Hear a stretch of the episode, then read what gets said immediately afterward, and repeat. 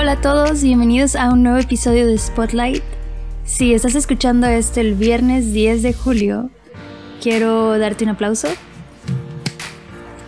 y agradecerte porque, bueno, tal vez te pasaron este episodio, tal vez llegaste aquí por mera casualidad, entre comillas, o tal vez eres un fiel seguidor de nuestro contenido y entonces ya te diste cuenta que todos los viernes estamos tratando de compartirles una nueva historia. Así que bienvenido, muchas gracias. Y bueno, en esta ocasión vamos a escuchar la historia de Paloma Ruiz, una chava que ha visto cómo, cómo Dios ha ido haciendo de las suyas en su vida hasta ahora, como ella lo llama, transformar su vida en una aventura. Y una aventura que continúa. Eh, algo que me encanta a mí de, escuchar estas historias que les confieso, esta tampoco la había escuchado antes de entrevistar a, a Paloma. Algo que me encanta es ver cómo Dios sabe cómo hablarnos a cada uno, sabe en qué momento, sabe, sabe cuándo callar y sabe cuándo hablarnos de maneras que no podemos evitar escucharlo. Y, y creo que escuchar la historia de Paloma me ayudó también a mí a, pues a reconocer esta cualidad de Dios, de, de conocernos también y de amarnos tanto que sabe cómo, sabe cuándo. Y, y espero que también esto te ayude a, de alguna manera, a reflexionar en ese momento, en, o en esa trayectoria que tal vez estás viviendo en estos momentos de, encontrarte con Dios, de saber quién es Jesús y qué tiene que ver contigo. Bueno, sin más que decir, los dejo, disfrútenlo, si les gusta compártanlo, si no, pues denos su feedback que también siempre es bueno. Que, y pues ya, que, que tengan un, un buen momento y un feliz día. Bye.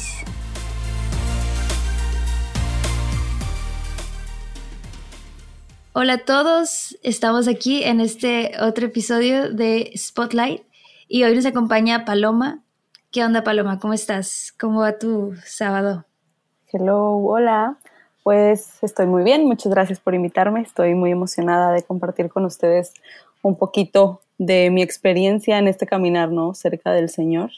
Y pues muchas gracias por invitarme, la verdad. Me tomó de sorpresa como la invitación, pero pues más de encantada de estar aquí. Qué bueno, nombre, gracias a ti por, por abrir, abrirte esta oportunidad. Y pues, no sé, a ver, empieza contándonos quién eres, qué haces, a qué te dedicas. ¿Quién es Paloma? Paloma es hija de Dios. Hace poco me hicieron esa pregunta, como, ¿quién eres? Y yo la verdad no sabía ni cómo contestar, fíjate. Y pensándolo bien, dije como, creo que lo que más lo resume es esto, hija de Dios. Y pues esta hija de Dios tiene 22 años, eh, acaba de terminar en diciembre su carrera, estudié ciencias políticas en la uni y actualmente pues ya estoy trabajando, ¿no? Ya estoy en esta etapa de profesionista, adaptándome a, a mi nueva realidad, ¿no? De, de vida. Y pues básicamente eso es lo que hago ahorita. Wow. ¿En qué momentos te tocó todo este cambio, La nueva realidad y la nueva normalidad. Sí, o sea, apenas me estaba como acoplando también a mi realidad de vida profesionista y se viene como todo esto, pero bueno, el Señor es bueno y ha habido frutos de esto también. sí, seguro que sí. ¿Y, ¿Y, tú qué onda? O sea, ¿qué, cómo, ¿cómo llegaste a esa respuesta de soy hija de Dios? Creo que, que, es una pregunta que, que sí se nos hace muy a menudo durante nuestra vida, pero llegar a decirlo así con esa seguridad, tiene que haber algo detrás. Cuéntanos. Claro, bueno, les empezaré a contar un poco de mi historia. Me voy a ir varios, varios, muchos años atrás. Eh, bueno, mi familia es católica, pero no era pues practicante como tal, no, no éramos de ir a misa, no era de frecuentar los sacramentos, todo siempre fue muy, muy, no sé, muy sencillo, como pues sí creemos en Dios y hasta ahí, de repente rezamos, pero pues bastante pues básico, algo que para mí era normal porque pues no, no estaba familiarizada con, con, tanto con el Señor. Entonces, eh, yo digo que el Señor fue muy bueno conmigo porque desde muy joven yo tener este contacto tan directo como con la iglesia o con Dios o con más personas interesadas en conocer de Dios, yo tenía un anhelo muy, muy grande y muy fuerte por conocerlo. O sea, en verdad, es algo que a mí me sorprende bastante que en, su momento, como a los 10 años, no me di cuenta, ¿verdad? Pero ahorita ya a mis 22 digo, wow, o sea, realmente el Señor desde muy joven me, me, estaba llamando, ¿no? Y me estaba haciendo esta invitación a conóceme, o sea, quiero amarte y quiero que me ames. Eh, hice mi primera comunión.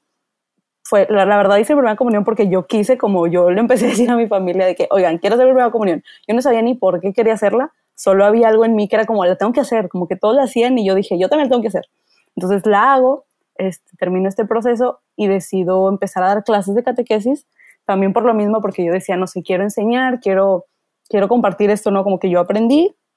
Entonces me aventuré en, en esto de dar clases y estuve así pues varios años, ¿no? Pero también seguía como, pues, bastante sencilla mi relación con el Señor, era como pues una oración personal casi, casi diaria, porque no era diaria, era de repente y pues ir a misa, pero todo seguía como muy, muy normal para mí, muy básico, nada comparado con lo que tengo ahorita. Em, entonces ya llegué, estuve como tres años sirviendo de esa forma. A mis 15 años decidí pues dejar la catequesis porque pues, según yo ya estaba grande, ¿verdad? yo estaba grande ya no quería enseñar, quería aprender, según yo esa fue mi excusa, pero realmente pues me salí y no busqué dónde aprender. Yo decía como, pues quiero un grupo, pero yo creí que me iba a llegar del cielo, no sé, realmente no lo estaba buscando, solo dije, ay, pues después a ver qué hago. Este, me quedé así un tiempo, como unos tres años de que en verdad pues me alejé bastante del Señor. Sí seguía teniendo de repente una oración personal, pero pues era una cosa súper sencilla de que, sí, Señor, gracias por hoy, te pido esto, esto y esto. O sea, y no era de todos los días. Entonces, el Señor fue súper, súper paciente conmigo, en verdad, me tuvo una paciencia de años, porque durante esos tres años que yo estuve como un poco alejada, él, me seguían invitando como a retiros y cosas así por el estilo, o a grupos, y yo iba, o sea, los retiros siempre fui, siempre estuve como muy abierta a, a conocer de Dios, pero pues todo como por encima, realmente nunca fue como algo súper, este, profundo en mí, solo era como pues por encima ir conociendo, este, así estuve unos tres años, entré a la universidad y la misma amiga que me invitó a, a los retiros, la verdad esa amiga el Señor la ha utilizado bastante en mi vida, me invitó a un grupo de jóvenes que se llama Misión Católica Universitaria, MCU, eh, y pues ahí empecé ya realmente a, conocer de, de, lo que es estar con el Señor y tener una relación personal con Él. Entonces, este, poniéndole pausa a eso, quiero comentarles algo que escuché años antes, antes de comenzar a, conocer al Señor. Eh, una vez en una plática de un chavo, eh, él contaba también de su vida con Dios. Y él, no, recuerdo bien qué estudiaba, pero le habían pedido de tarea hacer un, un logo eh, que, con el cual él se identificara, que representara como su vida. Y ese chavo dijo que él puso una cruz en medio y todas las demás cosas que le gustaban no eran parte de su vida alrededor, que porque Dios estaba en el centro de su vida para mí en ese momento solo fue como, wow, o sea, qué padre. Yo no sabía en ese momento que yo quería eso en mi vida, solo para mí fue como una impresión muy grande el, el conocer eso y saber que alguien estaba poniendo a Dios en el centro de su vida y que en ese momento para mí era como ni de broma, o sea, eso de estar súper difícil, eso lo hacen uno dentro de 100 mil personas, o sea, es algo súper complicado, ¿no? Entonces ahí se quedó eso en mi, en mi pensamiento, se quedó guardado como una impresión, pero pues no, no le puse mucha atención en ese momento, pero claro que en mi corazón se quedó grabado como yo te estoy llamando a esto, ¿no? El Señor por medio de, esa persona también me decía de que yo te estoy invitando a que tengas esto en tu vida. Entonces ya, cerrando ese paréntesis, ya me invitan a... ¿sí, ¿Eso, fue cuando estabas en, ya en la universidad? O? No, eso me pasó como en la secundaria. sí, como en primero de secundaria, cuando todavía era catequista pero pues todavía tenía una relación ah, bastante eh, por encima con el Señor, todavía no era algo profundo en mí. Entonces, ya ahora Y digamos, fuera de esta, de esta amiga que te invitó, eh, ¿Había alguien más en tu vida que a lo mejor ahí, por lo regular, las abuelitas o los papás, bueno, a veces. Fíjate que siempre hay alguien ahí como que un angelito, ¿no? Sí. ¿Había alguien más? Este. Mm, no específicamente, o sea, realmente, obviamente sí conocía gente que pues creía en Dios, ¿no? Pero igual que yo, como algo muy por encima, nada a profundidad.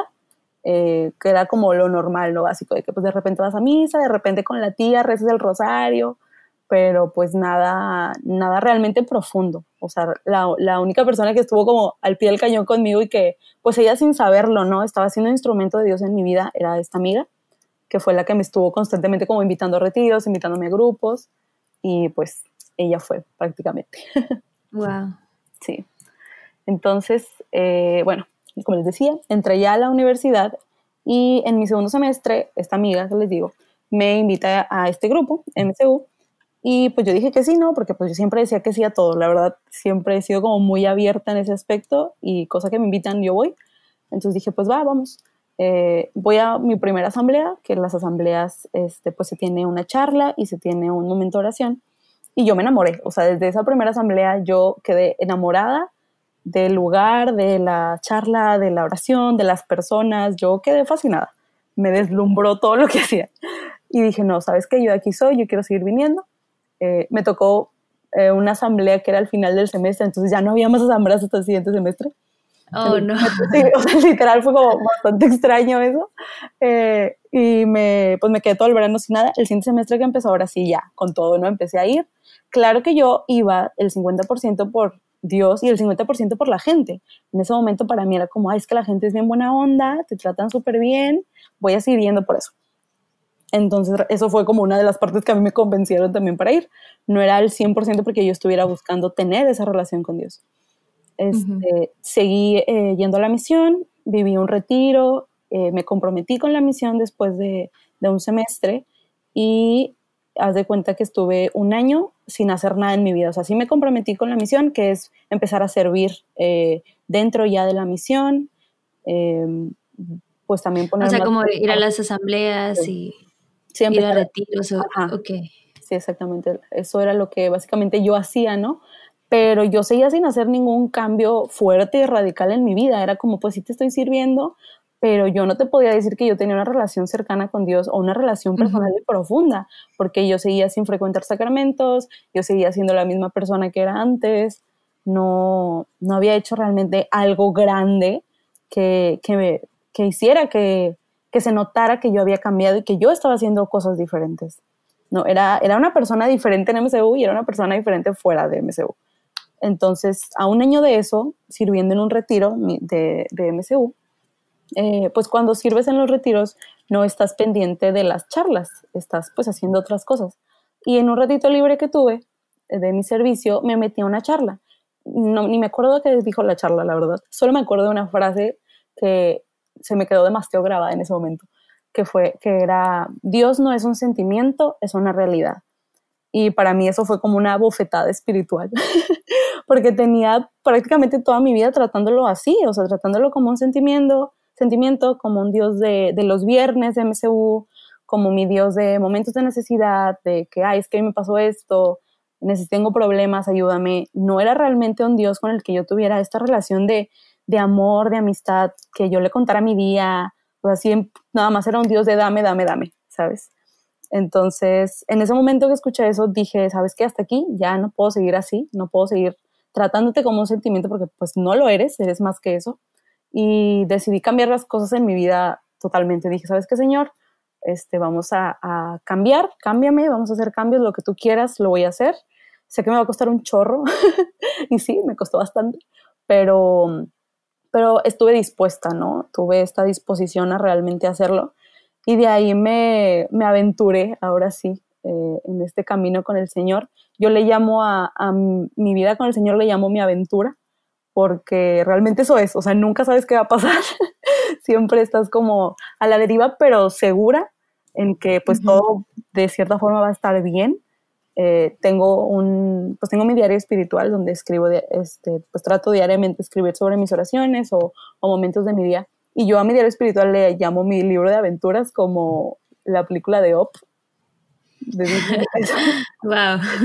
le, llamo mi libro de aventuras porque literal es mi aventura con el Señor. O sea, ahí plasmo todo lo que vivimos juntos.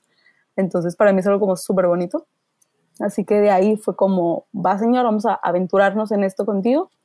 Y, les digo, no fue nada fácil. me costó demasiado, en verdad, una cosa muy, muy, muy fuerte que, me costó. Eh, tocaba, el siguiente semestre tocaba ir de misiones, como misión, este, como MCU, y, y yo no quería ir, o sea, pero yo sabía que tenía que ir, era como un sentimiento de, es que sabes que tienes que ir, Paloma, te estoy mandando a que vayas, y yo estaba en, en, mi, en mi yo como de, no quiero ir, pero dije, bueno, voy a ir, todo se acomodó providencialmente para que yo fuera, tenía ya el dinero, este, tenía pues las vacaciones, tenía todo. Entonces dije, ¿sabes qué? Voy a ir. Las pagué de que sin mirar atrás las pagué. Y un antes de irme de misiones, yo estaba haciendo mi maleta y pueden preguntarle a mi mamá cuando quieran. Eh, yo la hacía y le decía a mi mamá, no, quiero ir al unísono que metía las cosas a la maleta. Porque en verdad era como algo de eh, muy dentro de mí que decía, es que ¿para qué voy? ¿Por qué ando haciendo estas cosas? ¿Qué me pasa? Pero pues también sabía que era algo que tenía que hacer. Entonces dije, no, pues me voy a ir. Me fui a misiones. Eh, realmente no sabía que me estaba llamando el Señor, pero pero sabía que quería que estuviera ahí. Entonces, esas misiones fueron como ese empujón que yo necesitaba para hacer cambios más fuertes en mi vida. Ya tenía antes la, el deseo por hacer cambios, pero no sabía ni por dónde comenzar. Entonces, con esas misiones fue ese empuje que yo necesitaba para decir, ¿sabes qué? Lo que tengo que cambiar es esto, esto y esto, y tengo que hacer esto, esto esto, ¿no? Como el plan de acción a seguir. Entonces, después de eso ya empecé, después de hacer estos cambios, pues también yo cambié, mi alrededor cambió y yo me sentía como la más plena y la más feliz, ¿no? En, el Señor. Pero pues no todo siempre es color de rosa, ¿verdad? Este, vinieron, vinieron ahora sí que las pruebas, eh, ahora sí fuertes, como bueno, ya estás bien segura de que me amas, pues aquí van las cosas, aquí te van las pruebas. Oye, oye Paloma, y digamos, antes de que pases a esta otra etapa, a mí me, me impacta cómo, o sea, escuchaste una charla y esta frase y tomaste una decisión. O sea, digo, yo no te conozco tanto, entonces no sé si es tu personalidad así como que de tomas una decisión y ya, o, hubo algo más que, que tú dijeras, esto sí, esto es lo que detonó que yo tomara esta decisión de cambiar. Yo eh, creo que es parte de un todo, o sea, yo creo que lo que vemos o lo que yo alcanzo a ver es como la punta del iceberg, pero sí creo que hay como muchas cosas detrás de eso. Para mí, el, el empujón o el para tomar la decisión fue escuchar la frase. O sea, en mi mente es como, Dios de sus sentimientos es una realidad, fue lo que me hizo cambiar fuertemente, pero claro que detrás de mí había hermanos y hermanas que, que estaban orando por mí, ¿no? Y que me estaban también, eh, pues, impulsando y me, me hacían darme cuenta de, la hermosura que es servir al Señor y acercarte a Él y, entregarte a Él en cuerpo y alma. Entonces, pues fue como la parte de un todo. Este también, cuando me iba a ir de misiones, hubo una hermana que estuvo como constantemente hablándome de que, oye, vas a ir, vas a ir, voy a orar por ti para que vayas. Y yo de, ay, sí está bueno, hombre, ya, voy a ir. que tus oraciones se sirvieron, sí voy a ir. Eh, pero pues es parte de un todo, es, es, eh, es trabajo en equipo, ahora sí como que Dios con, mis diferentes hermanos y hermanas de, de MCU. Entonces, yo creo que para mí la punta del iceberg fue eso, como escuchar esa frase, pero claro que el señor pues estaba ahí detrás del telón armando todo un plan. había todo un trabajo detrás, ¿no? Sí, claro. sí, sí. Y, y, no sé, o sea, aquí cuando hablas de, de, que, de que tuviste que cambiar y que fue muy duro, no sé, ¿cuáles fueron algunas de esas cosas que dices tú? esto me costó muchísimo, pero... Yo creo que fue, ay, como muchas cosas. pues desde mi actitud, mi carácter, eh, mi forma de pensar, ideologías que yo ya traía, que pues poco a poco la vida y el mundo y la gente te va haciendo creer que están bien, como pues todo universitario, ¿no? Que se te ofrecen mil cosas que, y todos te dicen que están bien. Eh, entonces yo me empecé como a adentrar en ese mundo un poco de, las fiestas y de hacer de que mm, eh, desbarajuste en todos lados, ¿no? Entonces, eh, como normal. Sí, o sea, se me empezó a presentar como que todo, todo esto del mundo, pues entras a la universidad y yo siento que es como ese cambio, no sé, como más fuerte y más grande de que ahora sí pues ya te sientes grande según tú, ¿verdad? Aunque todavía eres un mocoso, pero te ofrecen más estas cosas. Y yo me empezaba a entrar en eso, entonces cuando decido empezar a seguir a Dios, pues claro que al otro lado, en la facultad, pues yo seguía siendo la misma persona y yo seguía siendo, no sé, grosera o seguía teniendo actitudes que pues no eran de una buena cristiana o pensamientos que no eran correctos. Entonces, cambiar cosas que yo ya había puesto dentro de mí fue como una de las cosas que más me costó. Y también someterme como a la voluntad de Dios y a, a ser la mujer que Él pensó que yo fuera, ¿sabes? También el, el reconocerme como hija suya, el reconocerme como una mujer de Dios que, que quiere hacer su voluntad, eh, que no se deja llevar por lo que la otra persona dice o por lo que tus amigos hacen, que te invitan a hacer también y que te dicen que están bien, el saber decir no y el lograr que se te respete ese no, porque pues obviamente la gente es como, ay, ¿cómo de que no? Sí, no sé qué, y te siguen ofreciendo, ¿no? Y pues se hace difícil. Entonces yo creo que fueron como esas pequeñas partes de, de mi etapa, del comienzo de mi etapa universitaria, que fue lo que me empezó a costar cambiar cuando ya iba encaminada como para ese rumbo, ¿verdad?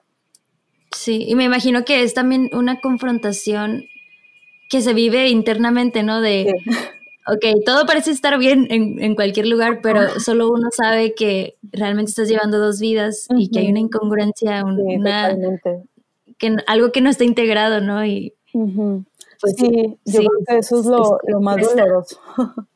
sí. Lo más, lo más difícil yo creo también es eso, como el darte cuenta que estás viviendo dos vidas. eres una persona los viernes, dos horas y media eres una persona y el resto de la semana eres otra y que pues qué feo, ¿no? Qué feo no poder ser tú misma. Y porque yo quería ser como era en MSU toda mi semana, pero por las amistades que tenía, por el ambiente en el que yo me desarrollaba, pues me era bastante difícil y no había tenido la voluntad y la fuerza para decir, ¿sabes qué? Yo voy a hacer de esta forma en todos lados. Entonces, bueno, era eso. no tengas otra pregunta. sí, no, no, no. Este, y bueno, entonces continúas en, en MCU, vas a las misiones y, y eso marca otro parteaguas en Otra tu vida. Parteaguas en mi vida. Y ya cuando me empiezo a sentir como, si voy súper bien, todo está súper bien con el Señor, todo es color de rosa, pues ahora sí vienen como estas pruebas que, que ahora sé que necesitaba. En ese momento era como que se me venía el mundo encima, pero, en ese, pero ahora veo que realmente eran cosas que yo necesitaba para crecer en mi relación con el Señor. Estas pruebas fueron en mi familia y en la escuela. En mi familia se estaban viviendo unos problemas pues poco fuertes, este, que a mí me, mortificaron mucho porque pues mi familia es pues lo más importante, o sea, después del Señor mi familia es como lo más importante en mi vida, entonces para mí era como súper doloroso. Así que en una asamblea de MCU yo ya traía como de toda esa semana ese problema encima y no es broma que me hinqué en esa asamblea y empecé a berriar, o sea, yo estaba llorando a mares horrible porque ya era demasiado lo que yo sentía entonces, pues le pedí como una lectura al Señor por medio de la Biblia y, y, me dio este, una lectura que parece que la escribió como para mí, para ese momento exacto. De cuenta que la acabo de, de escribir él mismo porque ni siquiera tenías que, que discernirla, era demasiado exacta para la situación que yo estaba viviendo. Y en ese momento él me hizo como una promesa, ¿no? Y, y me hacía, este, me hacía, me pedía tener fe y confianza en él. Entonces dije, ok, me voy a, aferrar a tu promesa y voy a tener paz en mi corazón, aunque en ese momento era como súper difícil para mí, pero dije, ok, lo voy a hacer. Me aferré a él y, pues así estuve unos meses como aferrándome a esa promesa. Después se viene un problema con, mi escuela. Eh, ya estaba yo en séptimo semestre y empiezo a tener dudas, ¿no? De, creo que es ya típico, ya en ese momento era, creí que era lo peor, pero después me di cuenta que era bastante típico empecé a tener dudas de si era la carrera correcta o no, que si me había oh, equivocado. Y pues ya estaba en séptimo semestre, no era como que me iba a salir. Para mí no, era, no era una opción salirme. Entonces dije, este, no, pues no me voy a salir, no sé qué voy a hacer, señor, dime qué hacemos. y, y ya tocaba también hacer servicio social y prácticas. Eh, para esto, yo toda mi carrera, eh, cada que yo pasaba por el Congreso del Estado, yo decía, yo voy a estar ahí, o para mí era como un sueño. Y cada que yo pasaba por ahí era yo voy a estar ahí, yo voy a estar ahí, yo voy a estar ahí, ¿no? Eh, entonces... Oye, y era una carrera que tú, o sea, que desde chiquita decías, yo quiero ser... No, estar ahí. la verdad la escogí, sí, la escogí a la mera hora, la verdad, no, no fue algo como súper meditado, fue como, ya tengo que escoger carrera, voy a escoger esta, pero gracias a Dios ya, ahora ya sé que no me equivoqué. Wow, suerte. Muy, muy bendecida, la verdad. Dios te ilumino. Sí. Eh, bueno, entonces em, eh, tenía que hacer mi servicio social y yo le decía al Señor como, Señor, tú sabes que yo ahorita estoy teniendo problemas con, con mi carrera, o sea, estoy teniendo dudas, estoy harta, le perdí como ese amor y esa pasión a esto. Eh, y si me toca hacer servicio social en un lugar donde nada que ver con mi carrera, con donde me van a poner a hacer café y a sacar copias, voy a sufrir bastante. O sea, voy a odiar más lo poco que me queda de, de amor por mi carrera y, y, va a tronar esto. O sea, no, no, voy a poder. Entonces, el Señor en todo su amor y, y, su bondad me permite hacer mi servicio social en el Congreso. O sea, se abrieron plazas y fue como súper providencial todo porque pues tampoco este, es tan fácil entrar ahí porque también hay gente que pues ya conoce gente ahí mismo y pues les guardan el lugar y cosas así. Entonces, pues yo fui como hija de vecina, ahora sí, eh, a, a, preguntar, no, oigan, me dejan hacer servicio social y me entrevistaron y, y, en ese mismo momento fue de que, sí, sí te quedas. Y yo, ¡oh! o sea, yo estaba asombrada, yo salí de ahí de que gritando, ¿no? Toda emocionada, porque para mí era como algo súper grande y muy importante porque era algo que yo había anhelado pues toda mi carrera. Entonces, eh, hice, hice, el servicio social ahí, después termino el servicio social y hago mis, me ofrecen prácticas también, eh, termino mis prácticas y me ofrecen trabajo, eh, que es donde actualmente trabajo ahorita. Entonces, wow. para mí todo fue como del Señor, o sea, definitivamente fue del Señor, aparte de que el área donde estoy trabajando es con personas muy, muy eh, valiosas, eh, que comparten muchos de los valores que yo tengo eh, mi, la diputada para la que yo trabajo es Provida, o sea, realmente fue como súper, súper providencial todo donde, donde me puso el Señor. Entonces ahí fue donde me di cuenta de que tener esa fe y confianza en el Señor, pues es muy importante, o sea, y que Él te pide, en cierto momento de, tu relación con Él te lo va a pedir, como tenme confianza y tenme fe, porque pues yo tengo el control de todo, ¿no? Y, y yo te tengo en mi mano y pues no te va a pasar nada y qué difícil cuando sientes que todo se te viene abajo y que no hay salida y que de la nada el Señor abre ahora sí como que las nubes y ya sale el sol, pero que en ese momento sentías que no acababa. Entonces, definitivamente hoy agradezco por esas pruebas que tuve, eh, porque sé que las necesitaba para alcanzar el nivel de confianza y fe que hoy tengo y que después de eso, pues también fue como otra aventura. O sea, realmente creo que cada año el Señor me pone nuevas aventuras junto a Él y, y es bien emocionante, o sea, es, es, muy divertido. A veces decimos entre otras amigas como que el Señor es bien chistoso, porque a veces sí hace cosas que dices, no manches, Señor, o sea, neto te la bañas, pero está bien, te amo, no hay problema, porque al final, al final del día la soluciona, ¿no? Y pues hoy por hoy te puedo decir como soy una persona muy, muy diferente tanto en mi interior como en mi exterior. O sea, he podido recibir como comentarios positivos de esto, de que realmente te ves como una persona diferente y, me siento como una persona diferente porque pues Dios me ha renovado, Él me sanó, me ha, ha traído más alegría a mi corazón que nada nunca pudo darme en la vida. Este, y Él era esa parte que yo, que me faltaba y que yo ni siquiera sabía. O sea, que yo ni en el mundo pensaba que era algo que yo necesitaba y que muy dentro de mi corazón, sin yo saberlo, era algo que anhelaba, o sea, que al, uh -huh. mi alma anhelaba sin yo darme cuenta desde muy joven, porque pues desde muy joven tuve este, este deseo, ¿no? Por conocerlo y por saber más de él, pero pues nunca fue claro hasta que ya entré ahora sí a la universidad y decidí pues dar ese salto de fe, ¿no? Y, y adentrarme con el Señor ahora sí fuerte. Eh, y claro que todavía soy muy, muy imperfecta, pero pero el Señor me va transformando. Creo que cada día este, me va cambiando, cada día me va mostrando como más cosas que Él quiere que cambien, ¿no? Y pues cada día me hace más feliz y cada día lo amo más y pues es lo mejor, ¿no? Es, es lo más increíble. Qué padre. Oye, Paloma, y esta pregunta es una pregunta que no le había hecho a nadie, pero, pero como que me la inspiró el Señor ahorita. Ajá. No sé, ahorita ya en esta realidad que vives, y la relación que tienes ahora con el, con el Señor. ¿Qué es este, como alguno de los retos que, que más, no sé, que más trabajo te cuesta ahorita? Eh, o que tú has visto como que, ay, es, esto es algo constante que tengo que estar trabajando o algo así, eh, en, en, este camino, en tu vida cristiana. En... Okay. Yo creo que la búsqueda de la verdad, creo que es algo que Mm, es muy necesario y que constantemente estoy como en esa búsqueda por el hecho de todas las ideologías que ahorita nos están, este, pues, eh, azotando, por así decirlo, ¿no? que, que están muy inmersas en el mundo y, y darme cuenta de lo que sí viene del Señor y lo que no viene de Él, y lo que es correcto y lo que no, pero claro que también este, en amor corrigiendo a los demás, o sea, yo no voy a llegar con las personas que tienen ideologías diferentes a las mías diciéndoles como, no, es que te vas a ir al infierno, eres un pecador, o sea, claro que no, porque pues el Señor es amor y nos ama a todos, pero yo creo que el, reto más, más fuerte para mí en estos tiempos ha sido eso, buscar la verdad y orar mucho en, en, ese, en esa línea, como Señor, muéstrame la verdad, tu verdad, muéstrame qué es lo que tú quieres para nuestras vidas, qué es lo que anhelas para nosotros, cómo,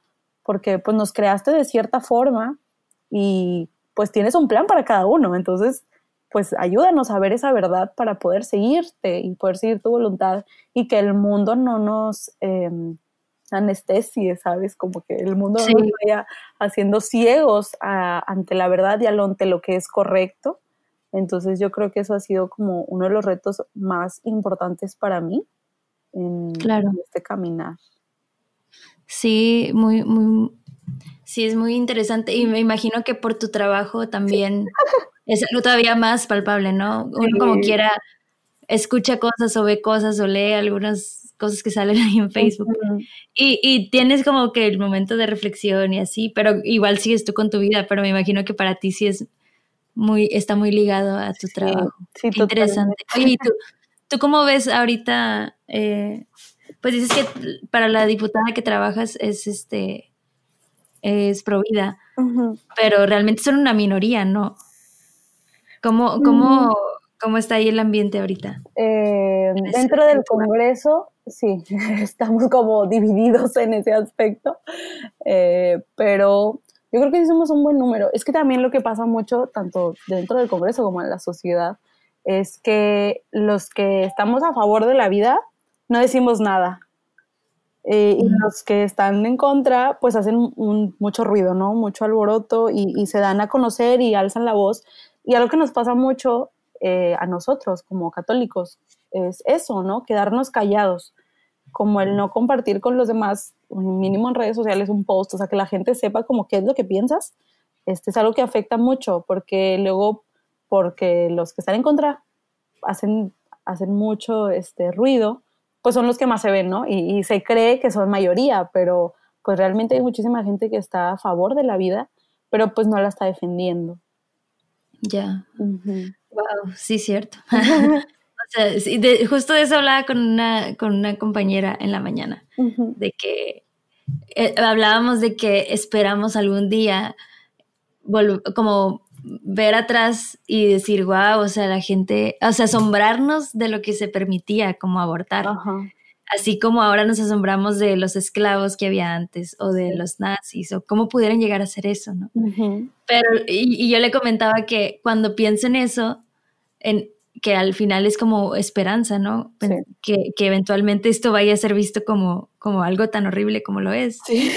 Yo pienso, ala, pero ¿qué hago ahorita? Porque así, así como yo veo casos de, no sé, de todos los judíos que murieron y pienso en toda la gente que estaba consciente de que estaba pasando eso, pero realmente son pocos los que sabemos que hicieron algo, ¿no? O que murieron tal vez tratando de salvar vidas o defendiéndolos o hablando contra la, la, mayoría que estaba consciente de que sucedía, pero no, no hacía más. Y, y, a mí me como que me pega en mi conciencia de, ay, yo estoy siendo así, o sea, estoy súper en desacuerdo y, sé que eso es algo, está mal, está, estás atentando a la vida en su esencia. Y sin embargo, pues si acaso tengo aquí un pañuelo azul y he ido a una marcha, pero como que sí, o sea, es totalmente de acuerdo que nos estamos dejando callar aunque somos mayoría. Sí, claro. Es algo muy fuerte. Sí, oye, y bueno, ya vamos a ir concluyendo, pero no sé si tengas algún, algún consejo o a lo mejor algo que, que a ti te haya ayudado en, en, este camino y que pudiera servirle a alguien que a lo mejor apenas está conociendo a Dios o apenas está entrando a un grupo o, que, o que a lo mejor estaba antes y, y ya no, no sé, ya no está cerca de Dios, algo que a ti te haya servido y que tal vez le pueda funcionar.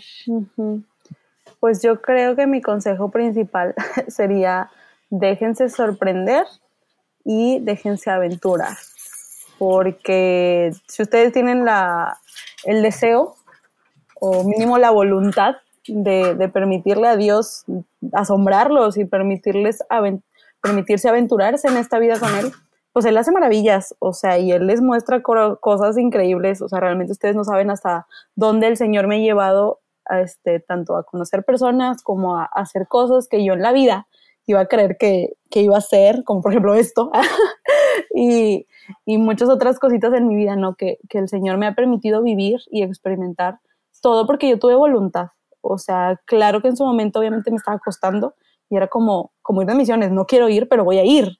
O sea, tener esa voluntad de hacer las cosas es algo muy importante y que les va a permitir conocer a Dios en su totalidad y reconocerse como esos hijos amados de Él, porque Él, él es el más paciente. A mí me tuvo paciencia de como seis años, o sea, me tuvo demasiada, demasiada paciencia para permitirme yo este, ser transformada por Él. Entonces, claro que Él va a ser paciente, pero no lo hagan esperar mucho. no lo hagan esperar mucho porque te pierdes de mucho.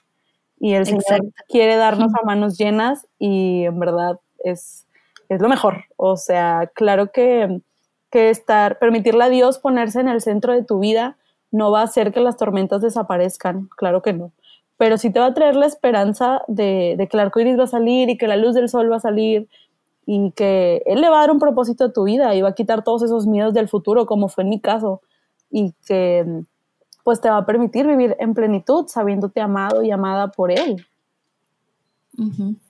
pues, sí, sí, sí, estar siempre abiertos, ¿no? Creo que Dios aprovecha un sí sincero del corazón y para transformar tu vida, pero tiene que ser de verdad un sí sincero. sí. Wow, Paloma, pues muchísimas gracias por, platicarnos tu historia, gracias por, por la confianza y, pues por tu consejo también, creo que es muy valioso. Gracias a ustedes. Eh, bueno, pues aquí vamos a ir concluyendo. Recuerden seguirnos en nuestras redes, eh, compartir este testimonio si, si te sirvió a ti o si crees que a alguien más eh, le puede servir en, en su camino por favor compártanlo, porque al final ese es el objetivo de esto. Queremos que, cada vez eh, ayudarte a que puedas encontrarte con, con el que te dio la vida, con el creador de todo, con el que le da sentido a todas nuestras, a toda nuestra vida. Eh, pues nos vemos en el próximo episodio, nos escuchamos. Dios los bendiga, adiós.